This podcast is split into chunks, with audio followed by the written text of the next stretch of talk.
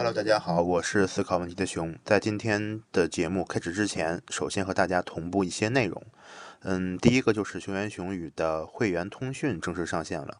目前我们已经上线了三期内容。基本上是每周发布一回，大家可以通过邮箱订阅我们的会员通讯啊。虽然叫做会员通讯，但目前是免费订阅的。我会把平时读到的各种内容，比如生信和医学相关的文献，我日常的很多思考，我看到的一些好的文章，我喜欢的各种工具，还有我想要讨论的话题等等，这些都通过邮件通讯的方式和大家沟通。所以呢，现在就可以在节目的 show notes 中找到我们的通讯订阅方式，然后赶紧订阅起来吧。第二个是，当你听到这期播客的时候，我们配套会员通通讯的。回忆主题已经发布了第一次熊言熊语全员协作计划。我们设计了一个打分和三个问题，来一起回顾过去的二零二零年。在填写完成表单之后呢，就可以看到大家都分享了什么。我们的目标是有一百人参与。呃，截至到录音的时候啊，现在已经有十八个人参加了，所以也期待着能够看到你的回顾和分享。呃，表单链接呢也在节目的 show notes 中可以找到。那就是当你听完节目之后，可以点开链接来写一写，跟我们一起呃分享你过去一年的经历吧。后续我们还会有更多的企划和大家分享，比如说会抽奖赠送一些好看实用的学员熊语周边，还有其他更多的全员协作活动。所以也欢迎大家订阅持续收听我们的播客，也可以订阅去查看我们的会员通讯。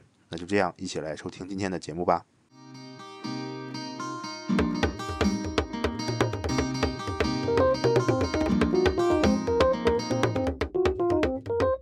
Hello，大家好，欢迎收听最新一期的熊言熊语，我是思考问题的熊。今天呢，我们又是一期，我也不知道算什么，算串台节目吧，又是和我们的老嘉宾啊，老嘉宾了，这是什么话？和这个担担面，就是我们的丽丽一起来录一期节目哈。这个节目的选题也是丽丽提的，她的想法是我们想嗯做一个相当于二零二零年年底的一个回顾。我后来自己想到，感觉。这个东西可以做成一个系列的吧？我觉得有的可以写成文章，有的可以变成音频。那今天我们要聊的事情，其实是我们想回顾一下过去一年，或者说过去一段时间，我们关于播客上的一些回顾，其中包括我们自己录播客、做播客的一个回顾。当然，更多的是我们想推荐一些，呃，我们认为好的播客和节目给大家听啊，省得你们经常催更我，真是太烦人了。Hello，大家好，我是 Lily，不要脸的又开始就是抱熊的大腿，然后来录一期播客，嗯，感觉心态比较良好。没有，主要是那个怎么讲？呃，担担面他给我的说法是他可以来剪辑，他这个条件让我实在是没有办法拒绝。我 我最近就是深受剪辑之苦啊。好吧，呃，其实今天我想了想，因为既然是一个所谓的 rewind 嘛，相当于是回顾二零二零年，然后正好今年算是播客比较大爆发的一年，然后正好呢，我和熊都成为了呃，就是从听众到主播的这样的一个转变，所以说我们想先从我们自己开始，呃，要说到这个的话，其实。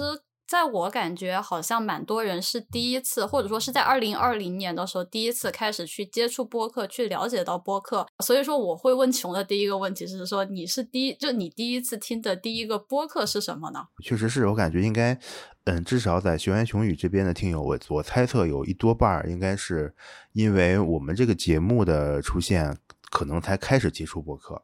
然后可能是因为我们这个节目，他才开始去听一些别的播客吧。我觉得这个确实是感觉今年这个听播客的人越来越多了哈。这个东西也也很难讲。我看过很多篇讲这个行业的文章哈，有讲为什么今年会爆发。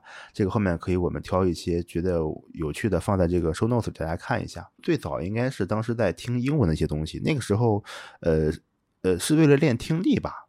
我我应该觉得是大学刚上大学的时候。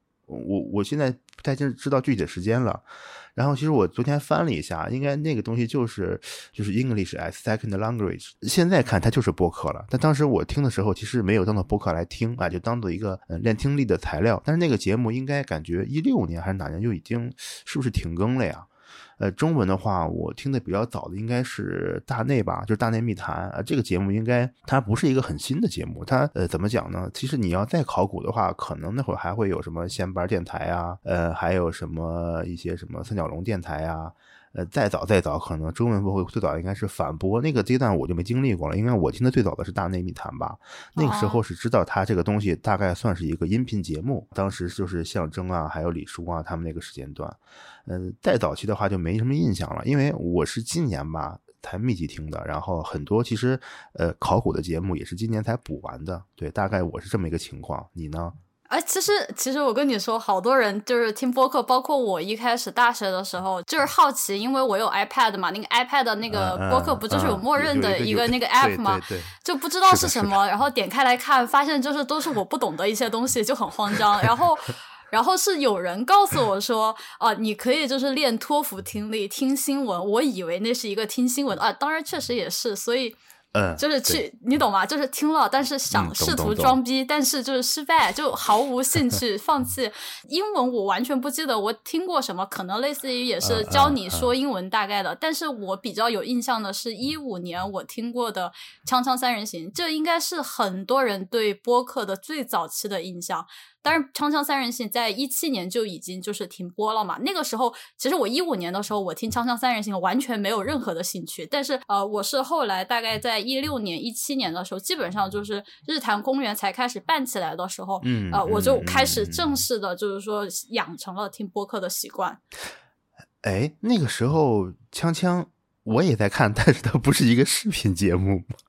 没有，就是他是播客，对对对，就是这样的。但是其实他们也就是坐在一起，像圆桌，对对。后来的圆桌派就是《锵锵三人行》之后的节目了嘛？哦，我知道，我知道，啊啊，看视频和听音频是没什么差别的，是吧？感觉对，因为他不需要那个就是画面嘛，对吧？就讲的主要是就是三个人一起聊天。对，其实说起来，我感觉应该有很多人，如果说大家听的比较早的话，一五年、一六年的话，很有可能就是我们这几个讲的都可能会中招，因为那个时候中文播客非常的少。非常少见，对，其实少不少，但是我不敢说哈。但是我觉得那个时间段你能找到的播客就没有那么多，对，就是可能你打开，你打开，比如说那个 Podcast，然后你你你看，他他可能推荐的就那些。然后，嗯，那个年代好像像什么喜马拉雅呀、荔枝呀，还没有那么爆发。国内的平台好像当时我印象中也没有特别火吧。那个时候做的其实是有声书多一些，哪怕是现在，其实有声书也是主流，播客是小众的。呃，对，就是我确实也是那个时候就听到很少，就完全毫无兴趣。想问一问熊，就是开始长期养成了听播客的习惯，是以一个什么样的契机开始的呢？其实这个真的就是从今年开始的吧。今年一二月份，还是因为我其实看了一下这个，我现在用的那个听播客的客户端，它的一个数据，它现在显显示的是你从二零二零年二月二十九日开始，我已经听了五十二天十个小时。就是可以乘一下二十四个小时，大概一千个小时了，是吧？当时，嗯，这个应用是我用的第第二个专门听播客的 app，呃，所以说应该前面我印象中还用过一段时间另外一款，那可能就是嗯今年的一月份，呃，原因的话，我想应该就是因为疫情的原因吧，整天在家里就不知道要干什么，你也不可能一直跟家里人说话或者一直不说话，对吧？然后你也没什么事儿干，就开始听东西，然后越听越听就越多，然后逐渐的就。听到现在了，对，大概是这么一个情况。就是今年一月份，感觉是开始密集听的，嗯，应该是很密集了。我对我现在这个时间，你想都是朝着一千多个小时出去了，还是挺夸张的。但是就是其实还好，不是你认认真真没日没夜听了五十二天。呃，其实对我，对对，不要不要慌张。其实对于我来说的话，我一开始是好奇心没有了之后。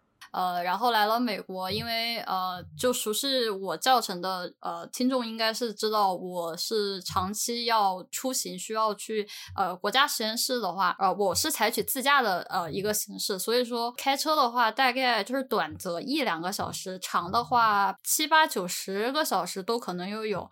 呃，如果说你一个人开车的话，其实听歌很。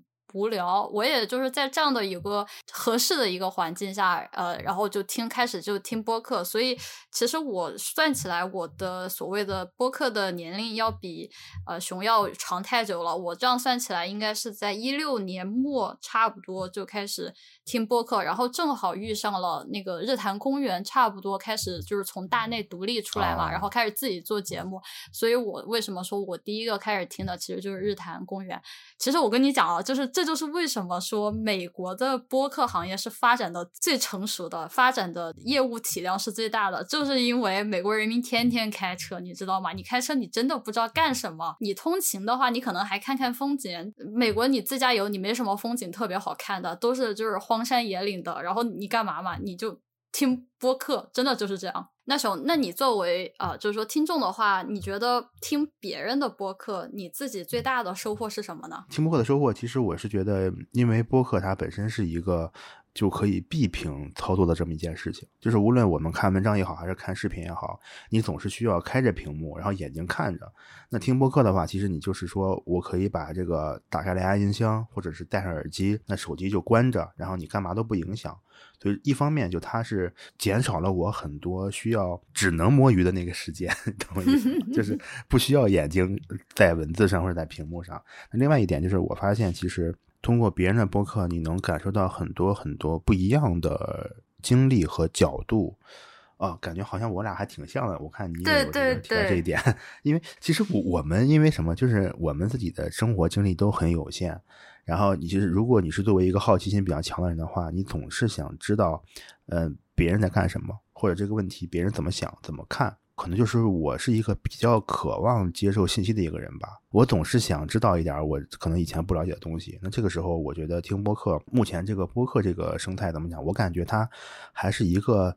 呃，早期的，然后比较野生的各种什么样的人、什么类型节目都有的那么一个状态，你听下来的话，就还是挺有那种满足感的。就是你对信息的摄入能满足你不少好奇心吧，这是我最大的一个收获，应该可以这么理解。呃，对，其实熊说到了很多我想说的点，但除此之外，其实大家可能清楚的话是播客是通过 RSS 来订阅的。呃，相比于现在就是怎么讲，就是国内的信息或者是国内的科技公司形成的这种信息茧房，就 RSS 在。就是当下的这个时代变得更加的弥足珍贵了，就是相当于你是你不管用什么样的客户端，你用什么样的平台，你只需要这一个链接，理论来说是这样啊，你就可以去听到别人的声音。这是对我来说是最大的收获，就我不需要说一定要去加入一个什么账号，对吧？我不需要加入 B 站这个账号，我也不需要要要有优酷，要有爱奇艺什么的，我就可以能够就是听到我想要听到的一些内容，我想听到的声音。就这对我来说是一个怎么说？回归到所谓互联网最本质的这种开放跟自由的一种态度吧。呃，其其实你刚才说这个 RSS，其实现在国内这个生态还。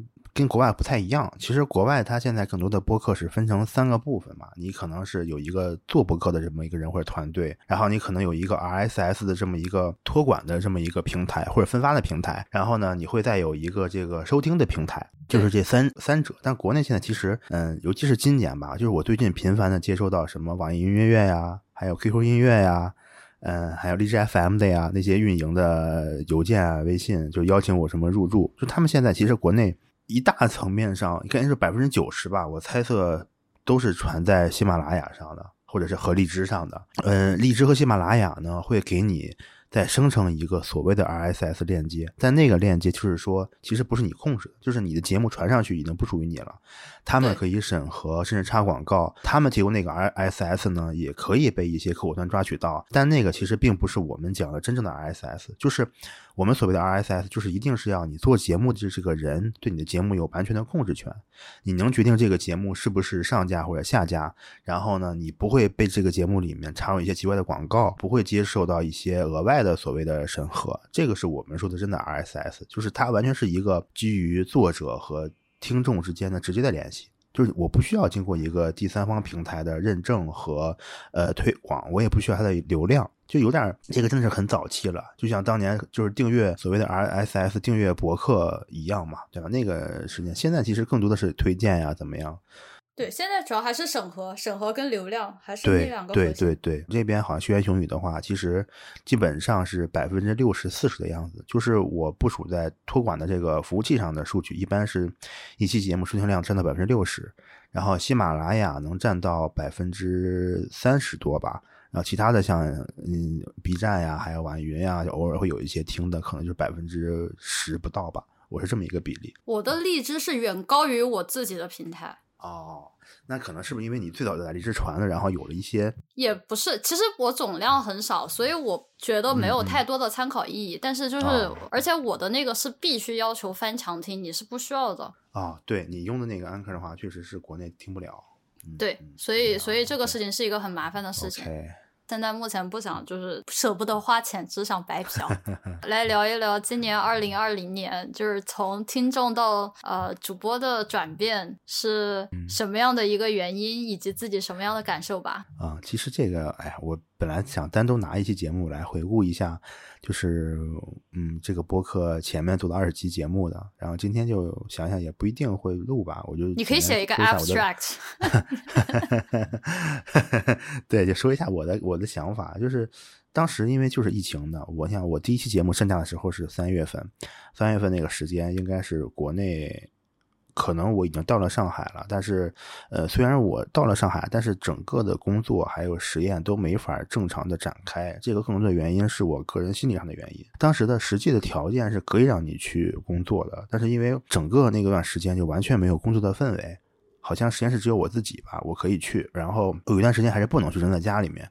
嗯，整个家里面的状态也不是一个工作的状态。就是当时我还没有搬现在这个新的房子，那个小房子里面特别小，一室户的房子，然后两个人在家里面，然后就空间很狭小，然后感觉气氛也很很，就是不是一个正常的一个氛围，就是你没办法工作。那个时候高强度在听节目嘛，然后一个原因也是因为想跟外界有点联系，然后那个时间段我就想着我得录点什么。录节目的原因就是两点嘛，一个是我想知道那些我认识的人，然后我比较好奇的那些朋友在干嘛，就是我想跟他们聊天，我想跟人说话，就是。然后第二点就是说我我需要去表达一下自己的一些情绪，还有一些想法，因为那个时间我整个上半年可以说我心里都非常非常的压抑，就是我其实也不止一次有有提到可能。对对，因为那个时间段，你知道你应该做什么，就是你很多工作是要做的，然后也有，但是你又真的是做不下去，就感觉人就整个就不好了，就就是很很暴躁、很烦躁，然后就必须要说点什么，然后表达一些东西吧。其实那些话感觉更多的是像说给我自己听的，对，就是像你说的话聊的感觉，这就是我当时为什么会决定要做这个博客的原因。像我们这种人吧，难免看一个事情时间长了就想自己试一试。当时你找我录第一期播客，我就觉得你这个人不对，我靠，我觉得你很，我觉得我觉得你很快有一天就会录自己的播客了。你可能就是来感受一下，然后来来看看什么情况，对吧？果不其然，然后没有没有几天，然后两个圈就上线了，然后 其实是这样的，我觉得有很多的原因。当然，我第一个一开始我始终想的是去做一个个教程，然后我自己也出了一个，那个时候都还不叫。就不能叫播客，只是叫一个安静的一个音频来大概讲了一下为什么我说我不想呃，就说为什么我在这个时间、这个点做了这个教程，以及我想做这个教程想带来什么。呃，可能当时大概做了一两个月之后，我发现就是我虽然可以教你技术，可以教你去怎么使用这个软件，呃，但是后面还有更多的问题，比如说你的学习态度，还有就是浮躁的心态。其实我觉得这个是在我的生活当中，或者说我已经自己经历过了，然后我自己调节过来了，呃，然后再回头去教别人怎么去使用软件的时候，我就发现，就是我光教你怎么使用软件其实是不够的。我会经常问到说，呃，你为什么不加我微信啊？我想要就是有没有微信交流群啊？其实，在我看来，我就会发现说，哦，我其实以前从来没有想过通过微信来学习呃什么什么样的技术，对吧？但是我后来就发现，就是跟他们聊过之后，就发现说，好像原来这么多人还抱着这种我觉得不太合适的一种呃科研的态度，或者说我觉得是一个非常浮躁的态度去呃学习知识的话，其实是。不太利好的，呃，然后就是在这样的一个呃来来回回的这样反馈当中，我就感觉说，是否应该是一个比较恰当的时机来做一个播客来表达这一些，就是我在做视频教程的时候去意识到的问题，想要去讨论，想要去表达我的态度。我们还是挺像的吧，或者本体上就是说，你肯定都是有表达欲的。我觉得这个是你，无论是你写文章、写教程，还是写做音频，你要是去往最根上说，应该都有这么一个驱动的因素在吧？就是你有表达的欲望。就是我一直其实是有表达的想法，我肯定有，就是包括跟同学，就最基本的跟周围的同学聊天，去交换一些想法，这个是很正常的。但是是怎么说？我其实在这之前，在疫情之前，我从来没有想过说我会去做一个教程，就是我是纯粹被外界因素给刺激了，就是因为呃，我做的这个教程在这之前是有很多的那种商业机构，呃，就为了打广告而。怎么说？就是他号称他在教你做什么，他其实根本教的就是一些垃圾知识，我就有点看不惯。说真的，然后我就觉得说，就是爷教教你们什么叫做正确的，就是 就是教课的姿势，就真就是我真的很烦。主要是就是我很多时候不是一种，我不是说我想做什么事情是对的。而是说，我看到有太多做的太错，就错的稀烂的事情，我就实在是受不了了。我说，那那我来给你看一看，就到底什么叫做是正确的做事的方法。就可能我我的我是有一点那种逆反心理，就是在作祟。然后当然就是我表达欲肯定是有叫英雄主义，你可能就是想拯救一下世界。没有没有，这个这个这个还不太一样，这个还不太一样。就是如果说我要拯救世界的话，我应该是到处去说，对吧？我要 broadcast，但是我不愿意，就是我觉得。这个事情只是我自己这么去做，然后我告诉你，就是说，如果说你被我的知识所吸引，或者说接纳了我的教程，那么我希望我可以把一个更加平和的态度，就是说，你如何应该正确的去学习某一门技术，去提升你自己的话，呃，我觉得你应该是就是会信我，而不是说英雄主义。其实我我是比较反对的，我不是说我做的好。而是同行做的太垃圾了，你懂吗？就显得你是在做英雄，不是的，就不要，就这真的，我真的没有觉得是什么英雄自，就是英雄的感觉。同行太过垃圾，你你稍微就人站在那儿就站直了，人家就觉得你很伟岸了。其实就是我也想，全靠同行衬托，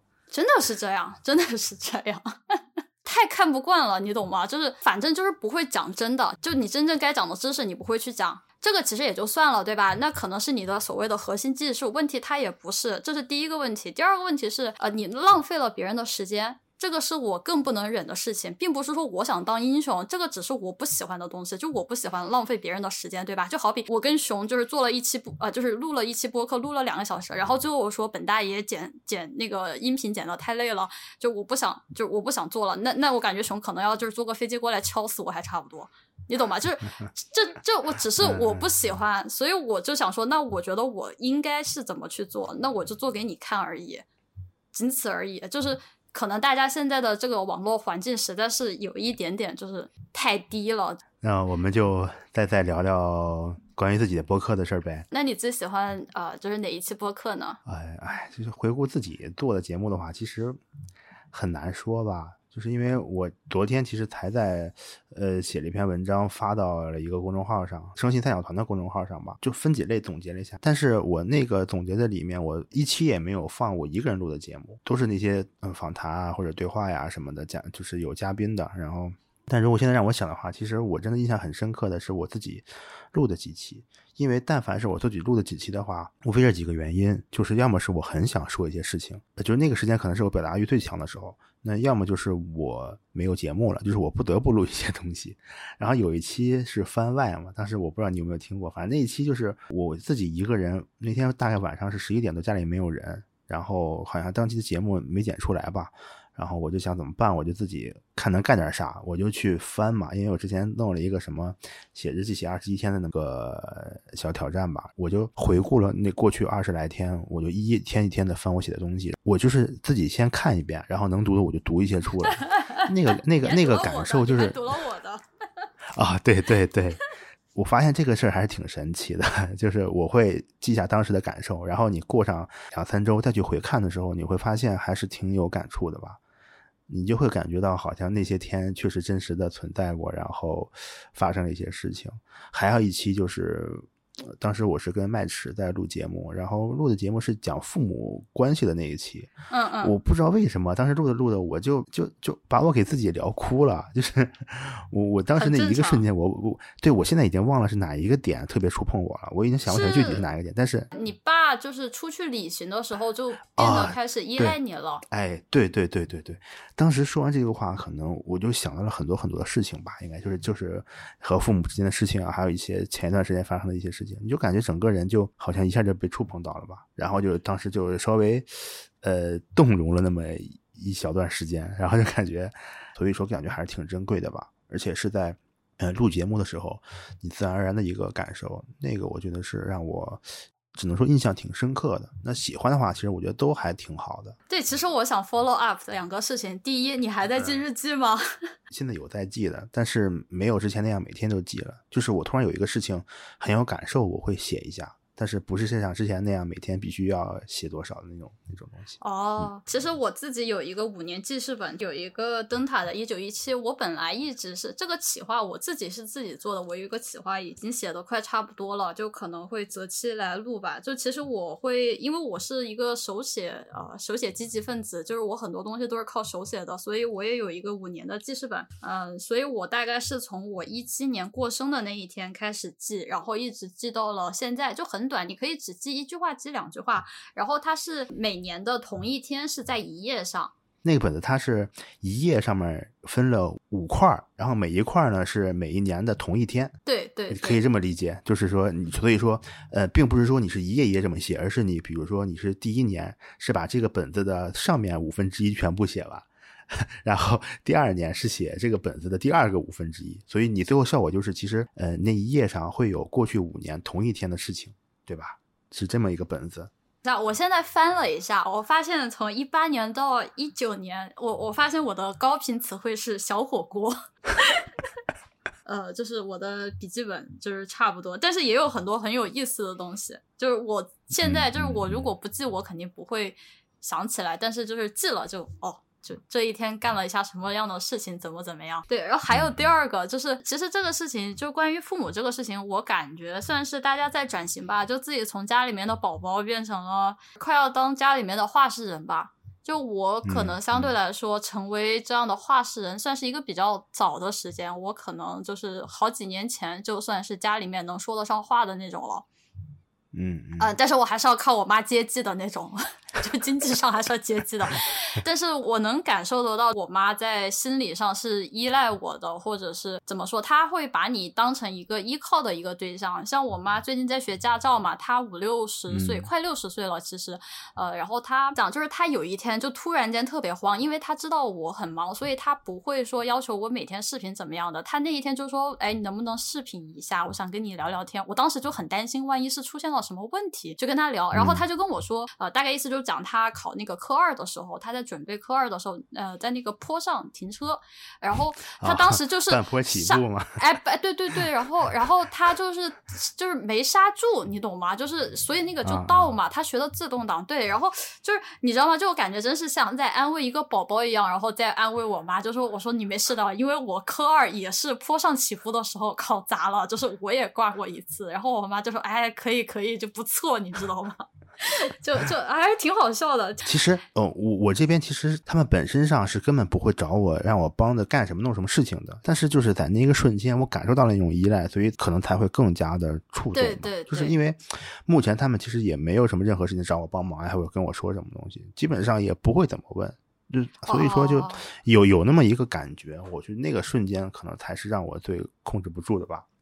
像我妈就是已经很依赖我了，就她现在比如说手机啊，然后呃，因为她也会直接找我男朋友嘛，就我们三个人有一个小群，就我妈一说就是对对群里面许一个愿，说我想要一个小蜜蜂，因为我妈是老师嘛，就你知道那个扩音器，我妈说啊我想要个小蜜蜂，然后要不然就是我看到了，要不然我男朋友看到就说。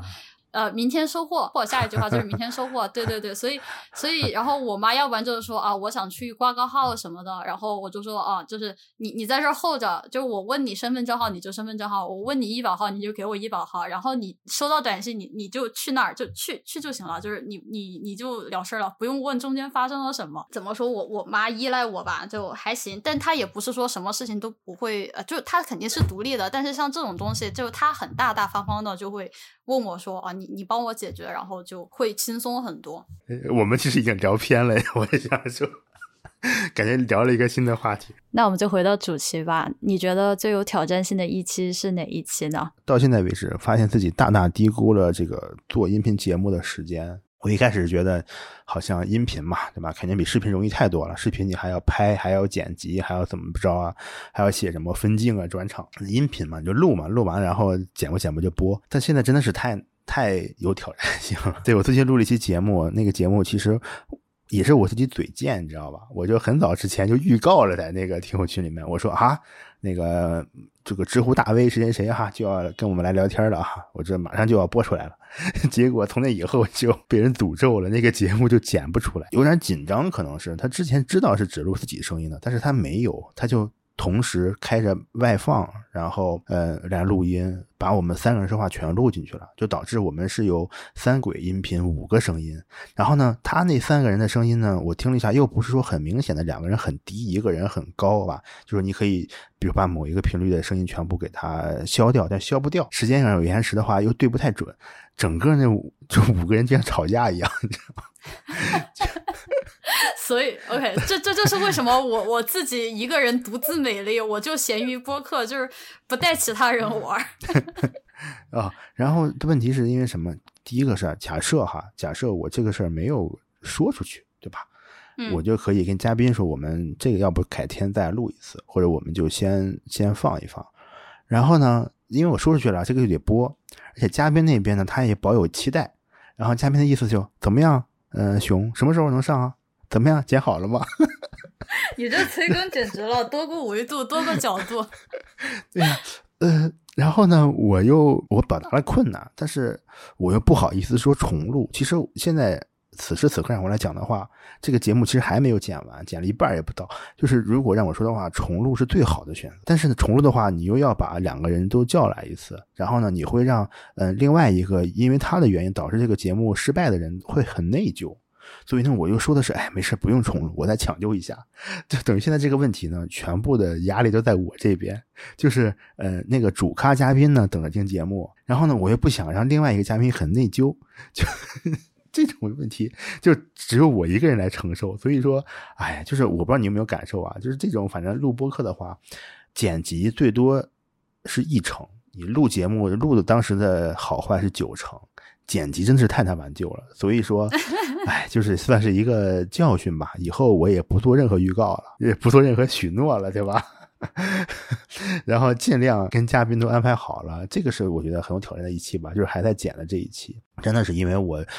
太费心思了，这个剪节目剪的，你一个人做这些事情是很难很难的。哎，这就是我后面为什么羡慕别的这些播客吧。这我们后面再讲吧，我就说这么多吧。你有挑战的吗？就是我们三个人做的那期，还有小野，就三个人，对，纯粹是技术性问题。然后呃，不是不是说我们又出现什么问题，大家都是对的。就是大家可以想见熊有多崩溃，就是哪怕是我们三个人正常的录，也正常的聊。呃，我记得我当时剪到最后的时间应该是剪了大概八个小时，我打了表的，因为我是习惯性打表做事的人。对我，我不是说因为这个事情才打表啊，就是我大概知道应该是八个多小时，然后中间好像去吃了一顿饭，然后其他什么事情也没有做，就在那儿剪。而且我剪的肯定还没有我自己剪一个人的戏，所以我我可以明确告诉大家，熊熊没有在夸张，熊也没有在就是哭惨，就我很清楚。而且就是我还是拿着我的那个尊贵的台式机，就是大屏幕，然后剪。而且你你不像以前，就是你看文章、读文章什么的，你可以听音乐什么的，这个不可以的，这个你必须得专注。眼睛愣是就是发绿了一样盯在屏幕上看，你知道吗？就是其实我觉得，如果说我遇到这样的情况，我觉得我应该不会公开在播客里面讲，就是说是某嘉宾的问题，然后录进去了。我可能就是先压着不说，就是不会告诉其他人，但是我直接就会告诉另外就是就是参加的那两个嘉宾，就是直接我这个锅我背了，就我自己开了外放，然后导致这个播客没有办法剪下去。所以说，能不能再录一次？这个如果是我的话，我可能会这么去做。没有呀，这个这个事儿大家都知道呀，对，他也知道。对，你不去讲，对，就我不会第一时间讲出来，我不会第一时间讲出来，我会我会我会思考一下，对我会缓一下，因为这个事情就是我我可能会先去预估一下，就说这个对吧？听一下，然后预估一下。这个减这个或者说消音到底有多难？因为可以测试一下，看能不能就是搞那种就是呃阈值的那种，然后消一消。如果说不能消，我可能第二天我就说这个东西。就不行，就是得重新再来一次，怎么样的？然后这个锅就我背了，就我不会说，就是说谁是谁的锅，因为都是经验问题嘛。其实也还行。我就说我把我自己音频删掉了，对吧？哎哎，对对对对，真的是这个样子。我我觉得其实这样大家也好，你知道吗？就省得对方也互相猜到底是不是自己的问题，对吧？随你猜，反正锅我先接了。我我不知道你经历过多少的合作项目，就是在 research 里面啊。就我很多的项目是这种合作的，就是通常来说锅是我背了。我跟你讲，就是到底谁做错的不重要，真的不重要。就不管是比你 senior 的还是比你 junior 的人做都不重要，就是锅你先背了，因为你背了这个锅，然后这个东西你就可以进行下去。然后我一般就是好，这个锅我的，就大家大家别吵了，就是走，就是这个样子。所以对我来说，挑战性的肯定跟熊一样，也是技术性的挑战，就是剪音频还是很累。然后，因为我拿 Audition 去剪的话，就是那个 Adobe 的全家桶，简直了，非常恶心。就是他们的这个软件太臃肿了，然后还卡。就是我觉得我电脑都还算不错的了，它剪起来就是特别慢。就是熊熊这个还是怎么讲？呃，套用我之前打游戏的一个经验的话，永远不要在呃最后一把说赢完这一把我们就睡觉，你懂吗？对对对，是的。就 就一般你说这句话，你可能打到第二天下午你都没有办法去睡了。嗯，我觉得所以还有一点就是大家不要催更哈，你催更，呃，对于我们来说其实没有特别大的意义。尤其是你单纯催更，对吧？你要么就去给我们发电，对吧？要么就去给我们打钱，对吧？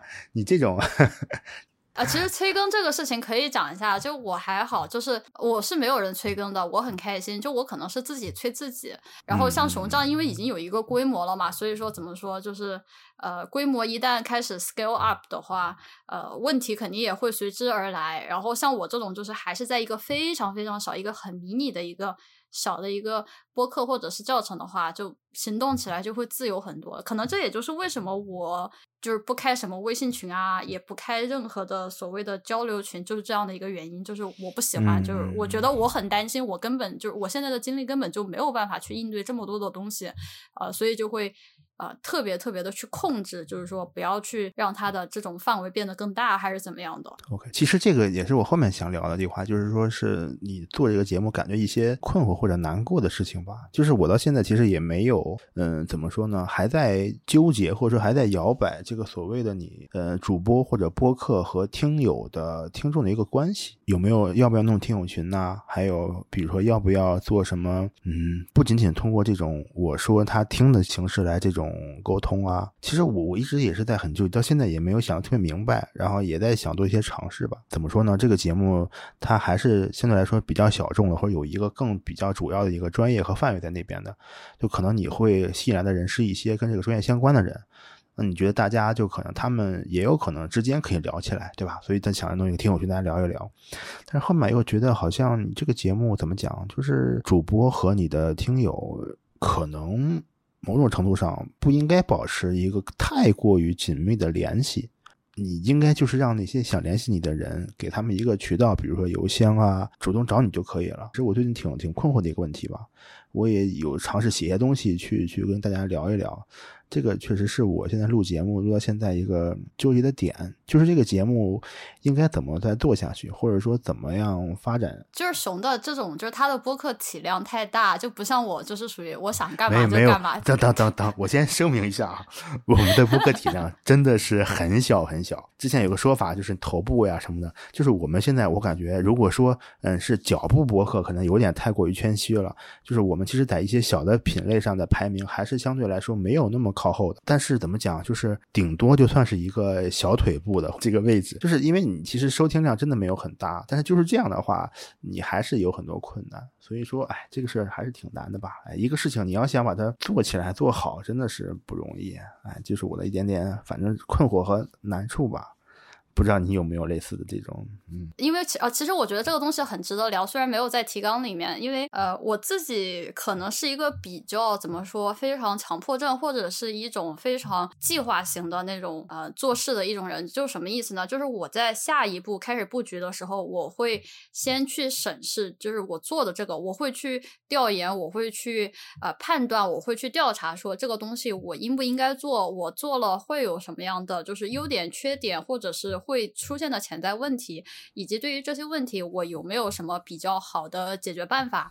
呃，等到相当于是我把整个就是怎么说，你可以理解为规划书可能写的七七八八了之后，哎，然后我再说好，那我可能开始做。其实我做视频就是这样的，就是大家很多人就是没有意识到，就是我做这些东西其实。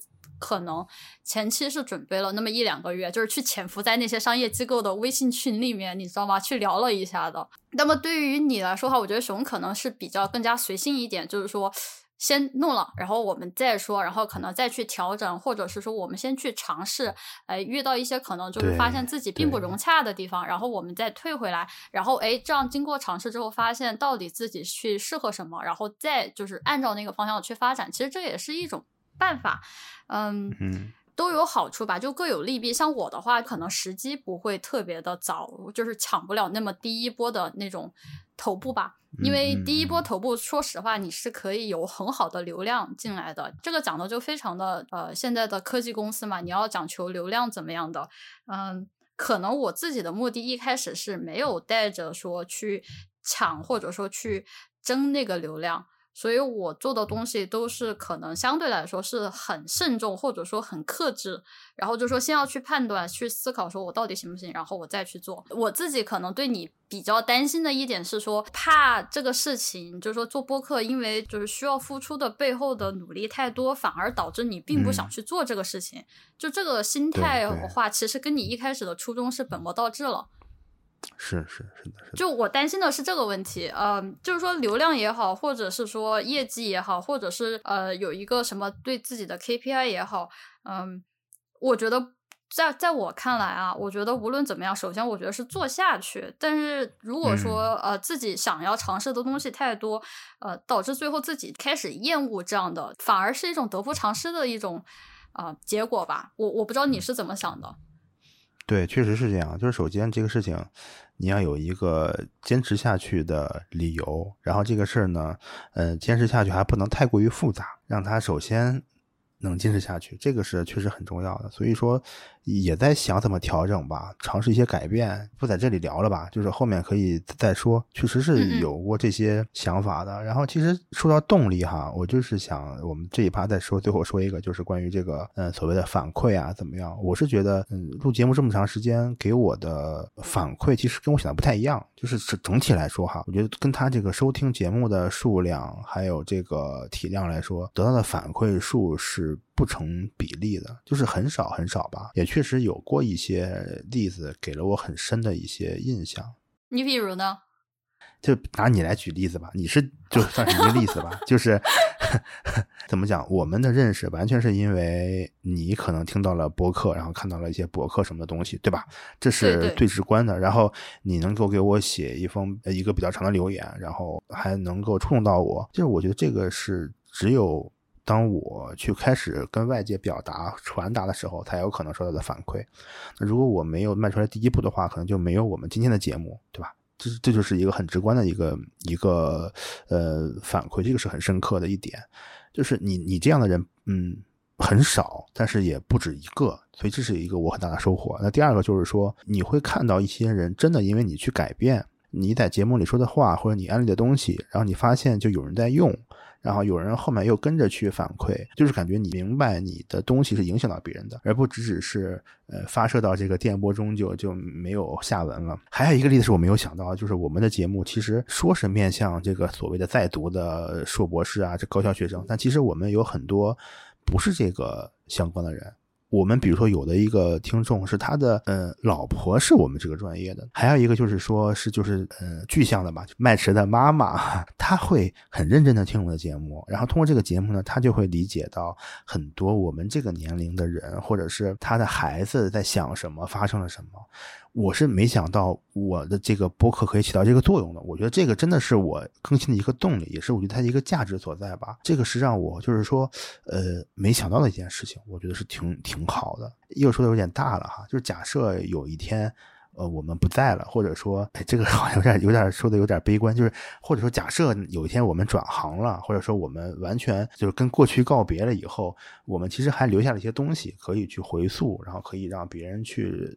找到去听到，这个就有一点点意义嘛。这个是我觉得坚持的一个理由。留下一些什么东西是可以被别人发现的，或者可以让自己去去回顾的吧。这个是我的一个感受，还有印象比较深的一些一些点吧。嗯，这倒是因为我自己学到的东西，过两天真的就会忘掉，然后。录一录一些东西啊，去回顾一下思考啊，包括我看到的书，啊，我遇到的是我的体会。其实如果说相当于就跟我练习口语一样，英语口语一样，我会把自己的声音录下来，然后你就会立刻意识到自己的口语是有多垃圾。你不去录，你不去听，你是不知道的。真的，其实播客对我来说可能也是很类似的一个感觉，就是我不去录，我不去听，然后我不去剪，我其实没有办法去意识到自己的思维是有多么的零散。很多人他讲话，他表达思维的能力其实是非常的弱。其实这个对我来说是我自己还算一个收获吧。就回到你的那个点，就是说你想留一点东西啊，你想就是说，哪怕是自己以后遗忘了，完全就不会了，但是就是你知道那个东西是存在过的。当然，我可能是更向未来在看吧，因为我不停的在练，然后不停的就是在去做的话，我会发现我会变得越来越好，就是是这样的一个感觉吧。对对对，是的，是的。所以也鼓励大家都来录播课吧，对吧？其实很简单嘛，你找个找找个手机，找个什么东西就就录就完了呗。呃，羞耻感爆表，你真的会有那种感觉，根本就 不会说话是吧？除了催更之外，熊，你还收到过什么就是反馈啊，或者是什么，比如说沟通交流什么比较让你印象深刻的吧？哎，留言是有挺多的，我就不再去翻了。我可以给你念个邮件吧，就是会有人写到，就是说他感觉，嗯，我。在一边做实验一边听你们的节目，或者我在一边呃坐地铁一边听你们节目，就感觉好像是我的两个认识很久的朋友在我耳边聊天，然后呢我在听他们聊天，那种感觉是感觉非常温暖的，或者感觉非常呃感动的吧。不少这样的反馈是让我印象很深的，因为好像你说真的告诉他们什么道理，或者给他一个什么样的启发，可能有，就是有几个人在你耳边说话的感受，让你感觉是挺有陪伴感的，是挺挺挺安慰的吧。就比如说，可能你某个时间段不是很好，或者说因为哪个问题很很困惑，但正好，呃，我们有在聊天，没有沟通，然后可能就是某一句话触动了你，我觉得这个就够了。然后这样的反馈对我来说是特别开心的，然后也是印象特别深刻，还是那种陪伴的感觉吧。就是我，我觉得这个是我最想要达到的。那我跟你讲，麦池的那一个一定要做下去，哪怕你们要吵 疯了，你们也要做下去。还我我觉得养成系这个是一个很有意思的话题，就是你能看到这个东西是在在成长，你知道吗？对对对，我是担心他，我是担心他哪天就退学了，你知道？退学退学也没事儿啊，退学怎么了嘛？就是就是退学就做不下去了呀，直播退学嘛。直播退学也没事儿啊，我我觉得怎么说，你做一件事情，就是读博也是一件事情，你结束了，或者是你没有结束，你 master out，你或者是连 master 学位都没有，那就就是一个事情。呃，我不知道熊你周围可能有多少就是遇到过，比如说就是最后没有拿到博士学位，或者是怎么样的。呃，我有很多，我周围有很多的人。然后，不管是在国内还是在国外，还是你们就是大家所想的什么 CS 专业，还是所谓的四大天坑，就我都有。但是我对于他们退学，或者说我对于他们最后只拿了一个硕士学位，我其实都是替他们开心的。我是替他们开心的，因为我觉得他们解脱了。对对对，这是这是真的，我也是这么认为的。你。选择退学。比你继续读下去需要更大的勇气。对，虽然这个事情跟播客没有关系，但是我真的是那，就我我觉得这个事情是非常重要的，因为我相信，就是不管是听我的播客还是听熊的播客，有非常多的人应该还是在就是是学生吧，对吧？甚至还有可能是呃，就是在读博，然后也是非常的那种挣扎的状态吧。就我自己的态度，或者说我我跟熊都算是一个马上就是熊肯定是马上要毕业了，我什么时候毕业就是我不立 flag 的这种呃，但回头去看的话。也遇到过很多这种挣扎的时候，呃，哪怕是最后大家有人选择去退学，或者是哪怕学位都不要了，呃，我心里面其实是真的是为他们开心的啊。当然，我先说一下，就是我们没有鼓励大家退学哈，然后麦驰也没有要退学，大家对对对，没有没有没有，我只是说的话，对，嗯，就是你想清楚你要什么，然后你嗯做出一个。就是哪怕可能你觉得几个都是比较痛苦的，但是有一个会让你痛苦更轻一点的选择，也都是好的。关于所谓的反馈的话，其实对我来说，呃，我反收到的反馈很少，因为我的收听量非常非常的低，我就是一个超级小的一个咸鱼播客，三位数，呃，加在一起应该还是一共有四位数的收听了，就这几期加起来。但是就是我最最最开心的收到的，就是说听众或者是呃，就是看我视频的人，因为因为我的视频和我的播客其实是非常紧密相连的。是有人把我写进了他的硕士毕业论文致谢里面啊，这个我觉得是的 二零二零年的高亮，就很感谢，还是很感谢，对吧？因为毕竟是个 rewind，就这个这个就是还是很有牌面的，在我看来。对，确实是出现在别人的致谢里还是挺好的，嗯嗯。对，而且还是我的视频，严格意义上来说，是我的视频出现在了他的致谢里面。帮助他把就是毕业论文数据给搞定了，不然他说他没有办法毕业。这个我觉得真的是很很伟大的事情吧。就是你切实的感受到你帮助了一个人就可以了，我们不需要好像你感觉帮助了很多人，就是我明确的知道他帮助了一个人，我怎么帮到了他，成就感应该也是很强的，我觉得是很幸福的事情。那我觉得我们已经聊了好多，就是什么就是各种各样的时刻吧。我觉得我们这次 rewind 还是比较怎么说，有点像是呃 behind the scene，就是幕后，就是。就是就是你看到的播客之后，到底是经历了一些什么奇怪的事情，以及就是捡到崩溃，对的。对对对，哎，还是很多心酸的事情，嗯。哎，说到这个，我要再补充一点啊，高光时刻，我也想到了，我也我也有高光时刻哈，这个很高光，我是借到钱了，我跟你讲，就是因为我之前不是说那个，呃，我们这个熊言熊语啊，它被评为了呃喜马拉雅当时主办的一个那个播客大赛的一个，就是叫泛知识类目下的那个三等奖，然后我以为这个事儿就完了。我跟大家汇报一下啊，结果呢？前段时间呢，他竟然发了奖金，你知道吗？这个奖金多少？它的数量远远超出了我的认知，我以为可能是。啊，我一开始以为是呃最多是八百一千，结果奖金有一万块钱，你知道吗？我后悔了，我要向流量低头。我今天我今天要向流量低头，我学会了。他是不是也超出你把前面把前面的删了，把前面的删了，我要重新再录。我我真的这个事儿我没有想到，就是因为我每天都是骂喜马拉雅的，你知道吗？就是我在节目里不止一次的骂过他，然后突然一边擦一一边擦饭，我我懂的。对呀，突然人家给你评了个奖，然后重点是我以为这个奖就是过去就过去了。结果啪，给你脸上甩了一万块钱。开始熊熊之前抑郁的心情，就是剪剪剪视频剪到哦，不是剪音频剪到崩溃的心情，看到一万块钱，瞬间你知道，就是就是又做起来，就是我好了，就我还可以抢救一下。本身是没有这个目的的，但是你反而会有这种意外的一个惊喜，就会让你感觉到有点这种额外的开心吧，就是也算是一个亮点吧。这个东西真的是我没想到能见到钱，你知道吗？还有人问我这个播客挣不挣钱，我是想说肯定是。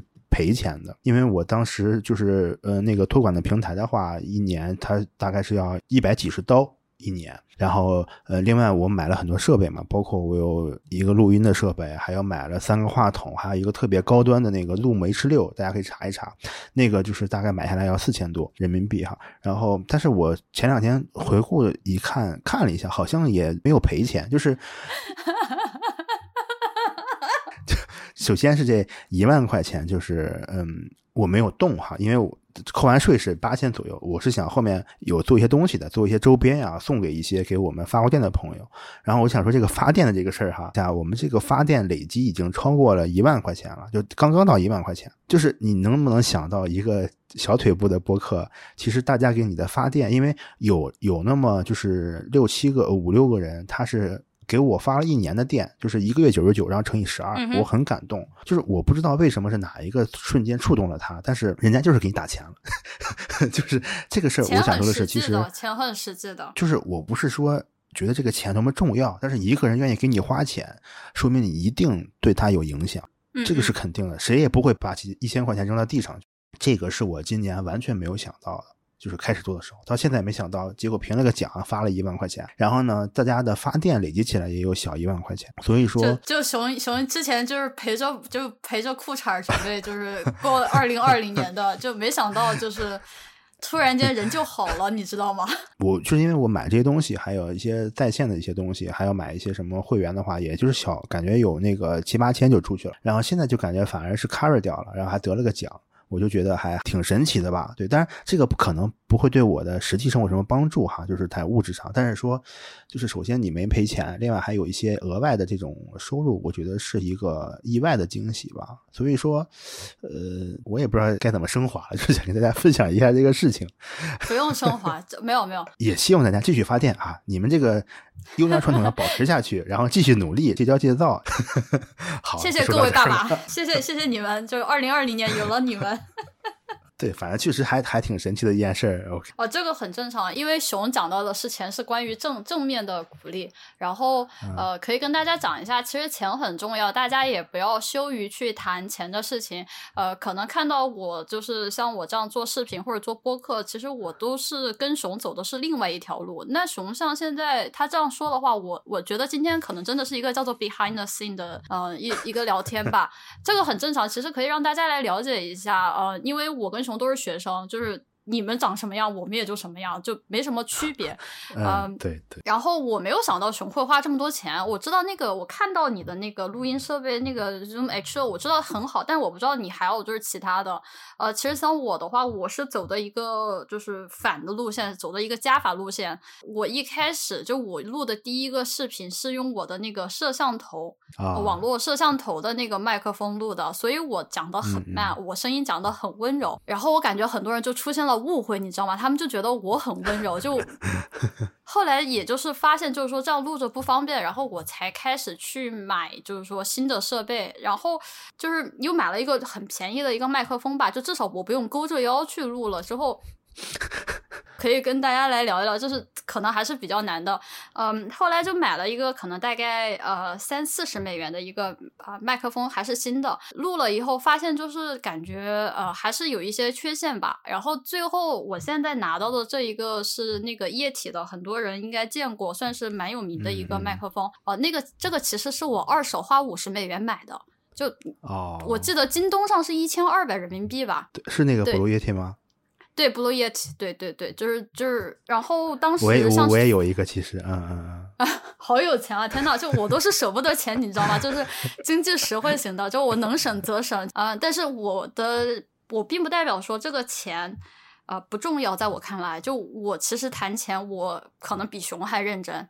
呃，因为我我不知道熊你有没有看到那个视频，虽然我觉得就是你你不看也没有没有任何的关系啊，就是我之前我自己的博客被人洗稿了，被那个微信平台的还是一个很有名的一个一个科研平台给洗，然后你吐槽了一下，对，就是我让他下架的时候，然后他在这中间就跟我说说，呃，要出五百人民币，就是以来表达他们的诚意，就我当时就坐起来了，我就说大哥你要干嘛？就是麦克风。你在京东上，你五百块钱你也买不到的呀，就就 就是我现在是没有收入，没有零收入，没有任何的打赏，就是我拒绝任何的打赏，但我还是能清楚的认识到我自己创作的内容是不止这点钱的。你哪怕是给钱，我觉得你现在是给不起的，那么你还不如就不给钱。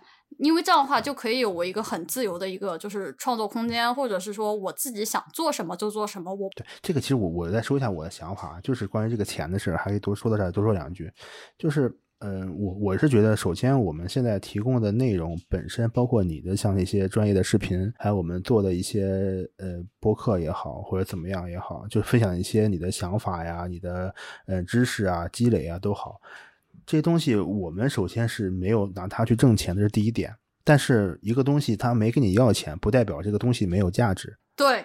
一定要记住，对一个东西，我们我们是就是免费的，或者说是这样，就是给大家分享出来，就是不代表就它不值钱嘛。就是就是我我是再说回来，比如说那个喜马拉雅那个奖金，就是他评了一个奖，然后得了一个奖金，这个奖金是意外的，我就不说了。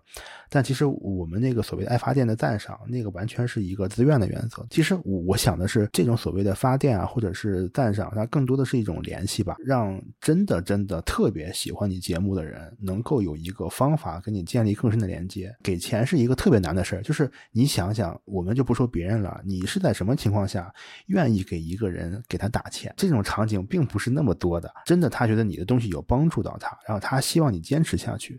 这个东西其实更多的是一种正向的肯定，告诉你我愿意花钱来让你明白这个道理。这个反馈真的是非常非常重要的。当然，我们说呃转发啊、推荐呀、分享呀也很重要，但是其实。我们坦率的说哈，我不觉得我们的节目有多少被分享和转发的这个这个可能。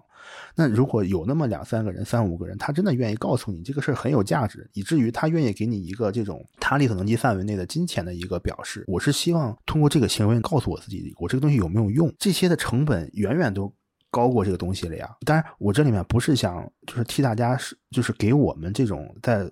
做分享的人去去叫屈或者说委屈，只是想说的是，希望大家能够正确的认识这个事情。现在我们所有东西都没有去作为盈利的目的，没有恰饭之类的。但是我们想说，这个东西它是值钱的。就还是那句话，我觉得，嗯，可能今天还是站在一个 rewind 的一个角度，可能一方面，呃，让我自己怎么说，就是你从一个欣赏别人的呃内容创作到你自己去制作内容创作的，就是这样的一个经历的话，其实。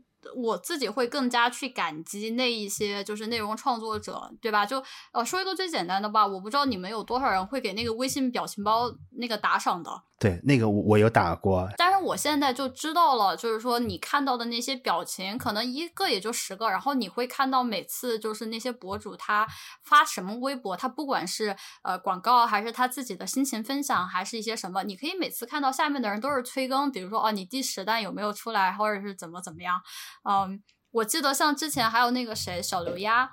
的作者其实其实有一段时间是过得很不开心，因为他家里有变故，然后呃就是然后还有压力嘛，因为他们不仅仅是画表情包，他们还要就是跟广告商啊这些接洽。其实我感觉好像他有一段时间是有抑郁症的，就是有很明显的抑郁倾向。就是我觉得就是嘘寒问暖不如打一笔巨款，这个这个是一件非常现实的事情。当然，我并不是说每一个人支持都去打钱，而是说你有经济基础了之后。怎么说，在我看来是一个良性循环的事情。我并不是说鼓励每一个人去，而是说我是这么去做的。至于你怎么去做，你做多少，呃，我觉得那肯定是你自己的一个决定啊。你怎么做那是你的事情。真的是这样，就是有的时候，我现在就会在买软件或者是在一些内容的打赏啊，或者什么事情，我现在就会，当你真的自己做了以后，你就会反而会慷慨很多。越简单的事情看起来好像其实做好真的很难，所以你就会不自觉的是是是愿意。去给你那些你有同感的人，去给他们一点点鼓励的吧。对，我觉得其实这才是一个正儿八经的，就是 Podcast Rewind。我觉得算是我们作为就是今年异军突起的播客乌泱泱的那一群人里面中的两个人吧。就其实体会还是挺多的。呃，那以上我们就谈论了，其实很多呃，我们自己听播客的一个呃契机，还有感受，包括我们开始做播客以来的一些变化和想法吧。那这期节目就先聊这么多，下期节目我们可能会聊一些呃，从我们作为听众的角度啊，推荐一些我们认为非常不错的播客，去感受一些不一样的观点和想法。那么这期节目就先录到这里啊，我们下期节目再见，拜拜，我就偷懒了。